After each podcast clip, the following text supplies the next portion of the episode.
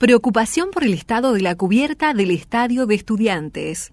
A 63 años de su construcción, no hay registro alguno en el club de que se hayan realizado tareas de mantenimiento integrales en el techo del mítico escenario.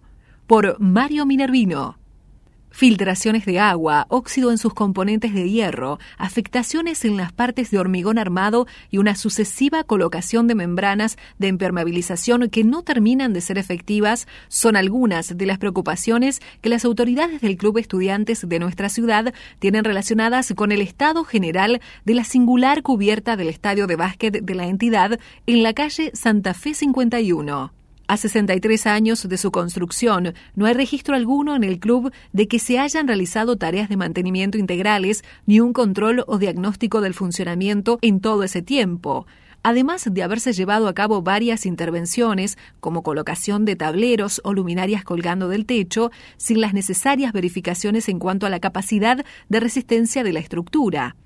Hace tres años, la comisión directiva del club había establecido contacto con dos colegios de arquitectos y de ingenieros, además del Departamento de Ingeniería de la Universidad Nacional del Sur, para trabajar en conjunto y realizar un detallado análisis de la obra. Sin embargo, las tareas no comenzaron en su momento y luego la pandemia vino a sumar otro tiempo de completa inacción. Realmente nos preocupa el estado de la cubierta, primero desde el desconocimiento que tenemos ante una estructura tan particular. Segundo, porque notamos detalles como filtración de agua y óxido en los hierros que son signos de deterioro, señaló Guillermo Osinaga, integrante de la Comisión ALBA. Por otra parte, reconoció que la entidad carece de los recursos necesarios para contratar un estudio que permita tener un diagnóstico completo, por lo cual se buscó llegar a un acercamiento con los colegios profesionales y las universidades que se interesen en llevar adelante esa tarea entendiendo su valor patrimonial. Vamos a tratar de interesar nuevamente a estas partes para ver qué podemos hacer. Otro tema que nos preocupa es diseñar salidas de emergencia del estadio, porque la realidad es que ya no encontramos manera de dar respuesta a las exigencias en la materia, indicó el directivo. El estadio, la cubierta.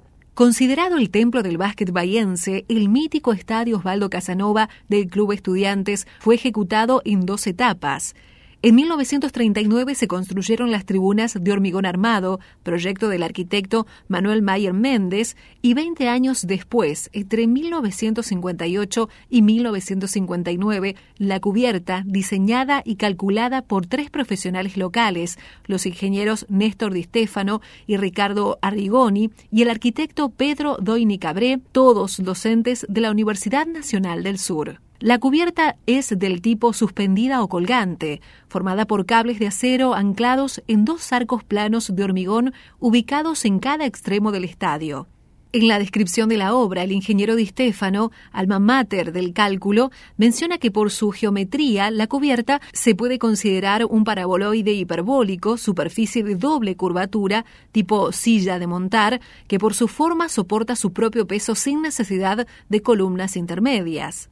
La cubierta la conforman cables de acero distanciados 50 centímetros entre ambos extremos del estadio, más una malla secundaria con cables separados un metro, que absorben los movimientos de succión que originan el viento.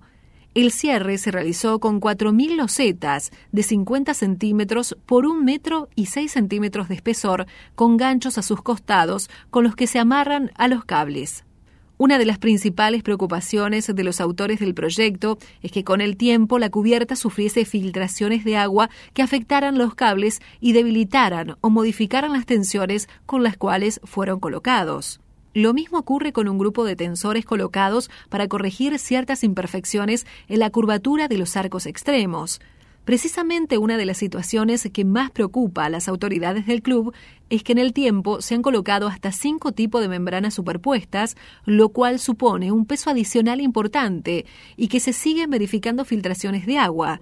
De allí la necesidad de contar con una evaluación completa del conjunto, así como las tareas necesarias para garantizar su estabilidad y perdurabilidad.